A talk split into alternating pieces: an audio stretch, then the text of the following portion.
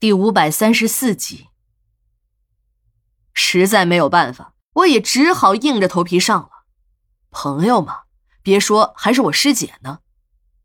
我们取了资料，那个给我们拿资料的老警直竖大拇指说：“嘿，你们两个可真是女中豪杰啊！刚接触这些还这么镇定。我们看女球的那些女警，有些都是哭着鼻子上岗的。”出门的时候，小娜直往我的肩上靠，我还以为她是有什么话要说呢。当我看到她抖动的裤管时，我才知道她是有点受不了了。我刚想安慰她几句，小娜却趴在我的耳朵边上说：“你不知道要死人了？你没听那个老警队手下说，让他们好好看着，明天告诉他后，给他上个蜻蜓点水，再不老实的也得老实。”在小娜和一个死刑犯谈话时。那个死刑犯对我说：“哎，求你个事儿，你来烧我吧。”解剖中心被征用了，在馆里没有几个人知道。出于安全的考虑，就连停尸间和地下尸库的那道大铁门也被锁死了。如果要是运尸体的话，得先提出申请，得到三个共建方的副主任批准后方能进入。连那些丧户都奇怪，有的还问我们说。哎，你们的那个鬼楼里头到底有什么金贵东西啊？还有那么多兵把着门呢。对于这个问题，上边早已经设计了一个一致的谎言。如果有人要问起，就说这里改成武警的驻地了。有几个来吊唁的丧户家属不信呢，还说：“哎，这他妈也太邪门了啊！人家别的地方的武警都住在兵营里，他们却住进了殡仪馆。这领导也真是的。”是想虐待咱们子弟兵啊！老金又来殡仪馆要看他那几具宝贝女尸了，可刚一靠近解剖中心，便被两个小武警战士给拦住了。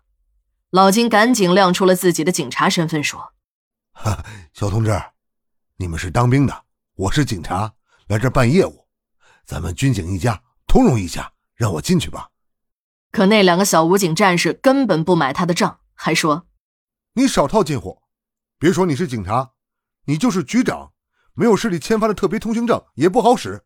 快快点离开，别在这妨碍我们执行公务。碰了一鼻子灰的老金又到值班室里找我。这时我和小娜正在说话，小娜还在和我说，那个蜻蜓点水就是把老范吊起来之后绞死，那就是执行死刑了。还一边给我描绘着细节，那个样子就像他亲眼看见了一样。我不信。我就告诉他，这执行死刑的我看过不止一次了，什么枪决的、注射的都没有他说的这个样子。我还反问小娜，我说上一次在市里第一次执行注射死刑的时候，你不是还做过课题研究吗？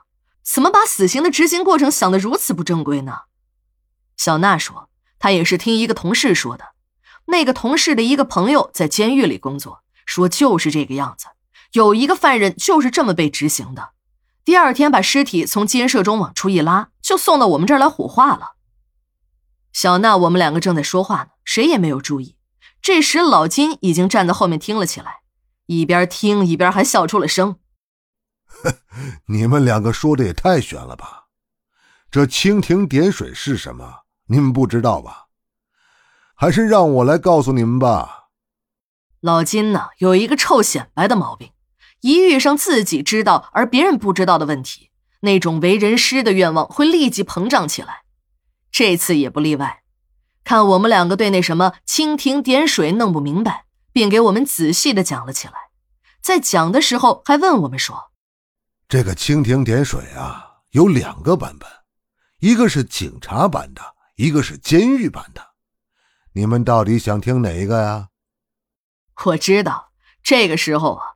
我越虚心，最好呢是在听的时候做成一副小学生的模样，不断的恭维老金几句，老金讲的就越详细。小娜并不看好这个有点神经兮兮的警察，还是摆着他那副孤傲的样子。我赶紧对他使了个眼色，他这才开始虚心起来。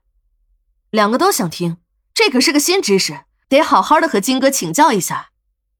有了两个虚心的听众，老金终于找到了感觉，就开始了。没问题，只是警察版这个呀，要给你们来个简版的。这毕竟是我们内部的行业秘密嘛，只给你们透露一点点就行了。细节呢，就参照一下监狱版的，聪明人也能领会出来。